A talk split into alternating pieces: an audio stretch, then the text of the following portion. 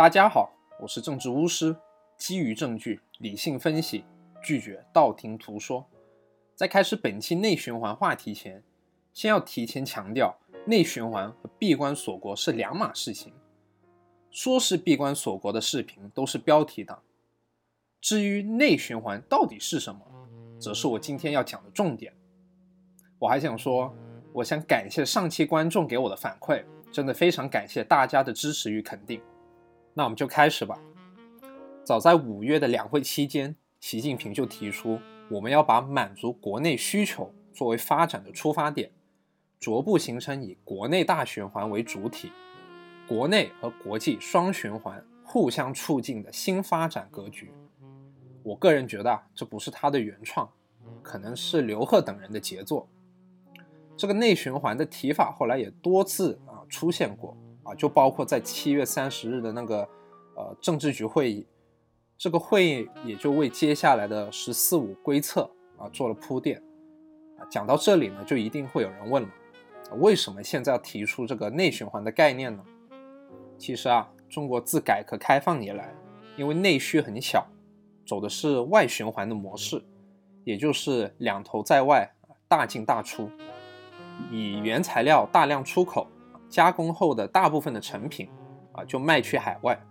这种模式呢，在零一年加入世界贸易组织之后，就进入了爆发期啊。因为这个贸易关系正常化，导致出口企业投资的不确定性就减少了很多。然后，并且中国经济也迎来了一个高速增长期啊，并且严重依赖出口贸易。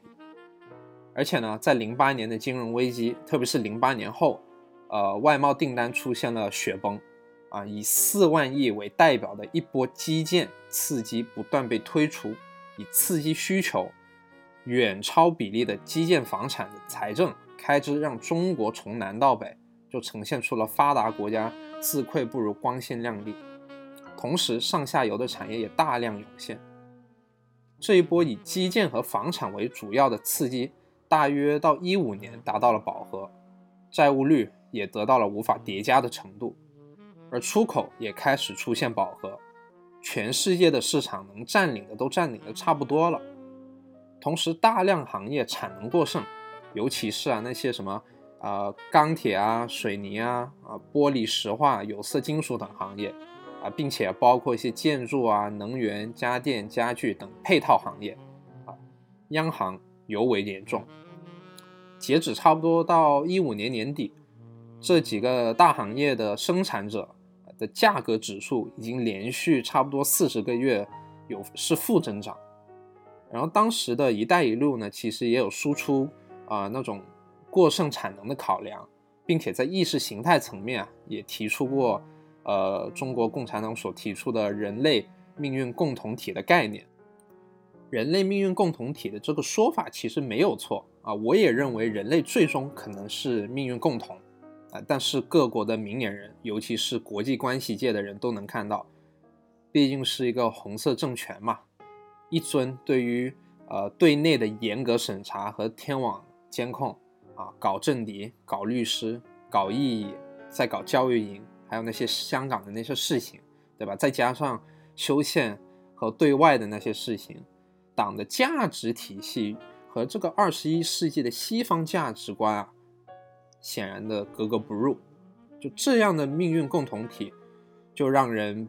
不免产生了怀疑和警惕。啊，大约从一八年修宪开始，过去二十年的西方熊猫派啊，其实是彻底失去了市场，取而代之的是那种遏制派，还有屠龙派。就这股逆流，在两年的贸易战中得到了加强。啊，并且在国安法之后的疫情间达到了巅峰，就双方的不信任和价值冲突，也导致了现在中美之间的冷战。而过去放心把产业链转移到中国，啊，那也是基于基本的信任，对吧？要是看看江泽民、啊朱镕基和胡锦涛对内和对外的言行，你就会明白了。此外，处于同样的道理。中国也不放心把供应链放在美国，去美国化其实从十年前的思科、微软、甲骨文就有，啊，也害怕哪一天被掐了脖子。没了信任啊，连买卖都困难，更不要说交朋友。国际关系其实和人际关系很像的。最近国内有很多学者和专家啊，比如那个金灿荣，就不断旁白抗议遏制中国的发展。其实这话只说对了一半，遏制确实是事实，但是他们始终不敢说的是，如果你从对方的角度来看，啊，面对新勃烈日的涅夫啊，而且是远超苏联的体能和科技经济实力。遏制就成了必然，而且遏制的更晚，被捆绑的就越深，未来未来的话就更难办啊！党内高层当然也会意识到这种大趋势，就要么带领中国人民去拥抱世界，就要么 you know，要么对方被自己同化，但是啊，哪种都做不到。过去二十年的舒服日子不再继续，尤其是欧美日的市场。啊，还硬要把印度推到敌人的一边。至于“一带一路”的国家，经济总和加起来还不如日本。我个人觉得啊，短期难以指望。于是呢，这就有了五月份的官方内部战略报告，啊，称目前的国际形势为九啊，为八九后最严峻。而在四月份呢，啊，玻璃大王啊，那个曹德旺就说过。疫情后，供应链去中国化已定为格局。早期美国国家经济顾问啊，安倍库德洛就说过要补贴数十亿美元让企业撤出中国，各种消息不断啊啊，还有英国等欧洲国家也提出啊啊摆脱对华供应链的依赖啊，日本啊、印度、澳洲也提出过就是供应链重组啊，美日欧啊，美日欧台。最近又联合讨论了，就是供应链脱钩，啊，想寻求相同价值国家供应链的整合。这些动作呢，说白了就是想跟中国脱钩，啊，当然我并不觉得这个供应链脱钩是想脱就脱的，毕竟过去二十年，无论是产业生态还是技术积累，这不是两三年就可以完全脱钩的，而且呢，成本也是问题。啊，然而信任的时代已经过去了，安全和信任的成本已经盖过人工的成本。当年其实是没有人敢把供应链部署在苏联或者朝鲜的，哪怕成本再低再齐全。而且呢，就算是拜登上台了，我个人觉得也会大概率重新加入另起炉灶的跨太平洋伙伴协议。啊，简而言之，以前能开心做生意。啊，放心采购和供应的好日子就已经结束了。啊，五 G 也是一个鲜活的例子。啊，越南啊、新加坡啊就先排除了华为，并且最近微信和抖音也是遭美国的打击。另外啊，我也不是说出口就要拦腰斩断，从此归零，而是说继续增长呢很难，毕竟经济是要看增长的嘛，停滞就意味着经济萧条。同时，华为、微信、抖音的这些案例呢，就很明确，就以后稍微带点技术含量的、复杂一点的电子通信类的产品或者服务啊，甚至包括什么地铁啊、啊自动驾驶啊，全部都很难被信任。而中国出口美国啊和世界的超半数的产品，都是这一类产品啊，中国出口企业全部都会成为牺牲品。此外，还有一个看点值得注意的，就是亚洲周边的一些国家，比如日韩台，其对华出口接近一半为呃那个机呃机械电子类啊，这并不是什么成品，而是那个 零部件，其中就包括啊芯片啊，中国每年从那个韩日台进口数千亿美元的芯片啊。而随着电子制造不断的迁往什么东南亚和那个印度啊啊，日韩台对华出口就会减少啊，这其实也是一种变相脱钩。讲到这里，我们可以清楚的看到啊，早年依靠两头在外啊大进大出的这种外循环模式，以后可能就会很难去维持了啊，于是呢，就才会有这种突然提出的内循环的说法。我们也可以看出，这种提法完全就是逼于无奈的啊，并不是主动想要所谓的闭关锁国啊，现实也不可能允许锁国啊，能源粮食大量依赖进口啊，党内高层也清楚的知道，过去的经济发展模式啊，最关键是加入世界贸易组织和全球化的这种顺风车，才能让中国迅速的壮大。啊，既然成功了，就不可能会主动放弃。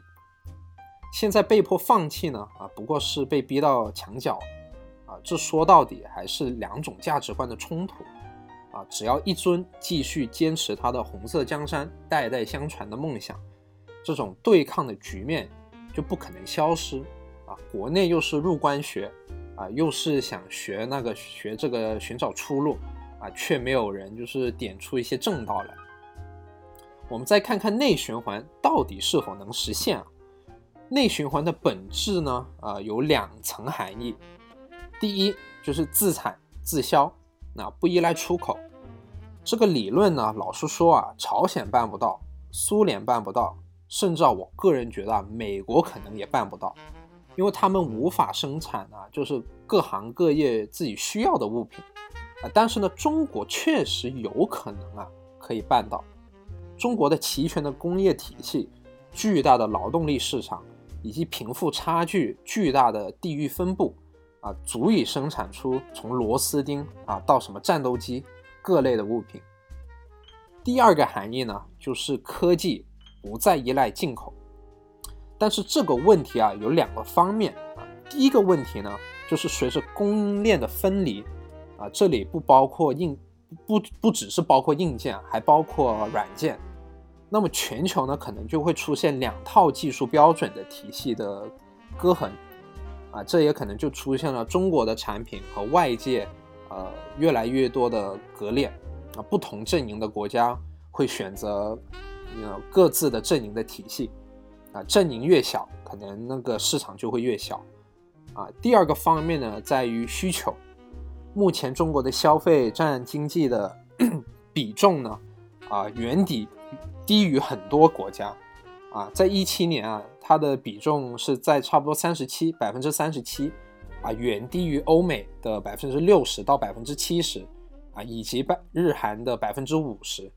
其实甚至于啊，低于那个印度和巴西。换句话说，以内循环为主，但老百姓没有钱去消费，这个问题的根源就在广大的劳工群体啊的地位极端低下，啊，不光是在工资上啊被人为压榨和付出远不成比例。而且呢，在立法层面也没有政策，呃，理发的偏向和代言，啊，同时政府的税收呢，在分配的话也远远不足。教育、医疗、养老这三座大山，对大部分的人来说是一直存在的，消费能力呢也严重受限，很多人剩余的消费能力呢，其实也会被房贷给就是捆绑。解决方案的话，得让立法。层的这些人大呢，以及就是帮工人和资本议价的这些工会呢，一定要有一个真正的运作性质，因为目的呢很简单，就是一定要要让老百姓有钱，而老百姓的收入呢，无非就是来自两个部分：一工资收入，二转移支付。啊，转移支付呢，也就是呃，比如社保啊等这些福利。就我们未来啊，只需要观察几个指标啊，第一。工资是否会出现全面的，或者是有意义性的大幅上涨，啊，或者是比如什么九九六等这些剥削制度是否会消失？第二，房价是否会稳步的下跌？第三，财政支出用在教育、医疗和养老社保的比例是否会有大幅度的增加？这三个指标呢，我个人觉得就会决定了内循环的成败。好了，今天就到这里，谢谢大家的收听，我们下期再见。